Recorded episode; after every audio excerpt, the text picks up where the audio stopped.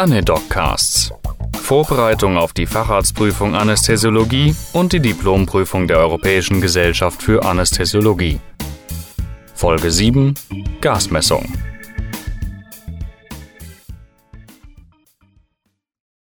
Die Bestimmung von Atemgasen, deren Flüssen und Drücken sind grundlegende Funktionen in Anästhesiemaschinen, Narkosegeräten wie auch Beatmungsgeräten auf Intensivstationen oder im Rettungsdienst.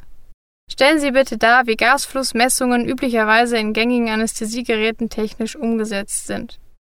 Für die Gasflussmessung gibt es verschiedene Gründe, die mit Beatmung eng verzahnt sind.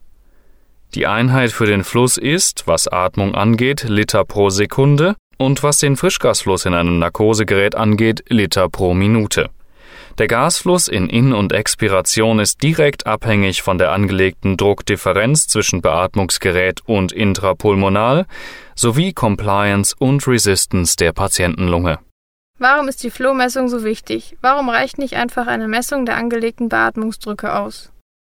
Die Drücke, die die Maschine generiert, entsprechen den Einstellungen. Die resultierenden Kurven spiegeln letztlich das wider, was eingestellt wurde.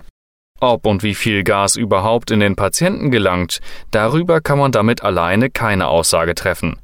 Wenn der Patient plötzlich gegen die Maschine presst,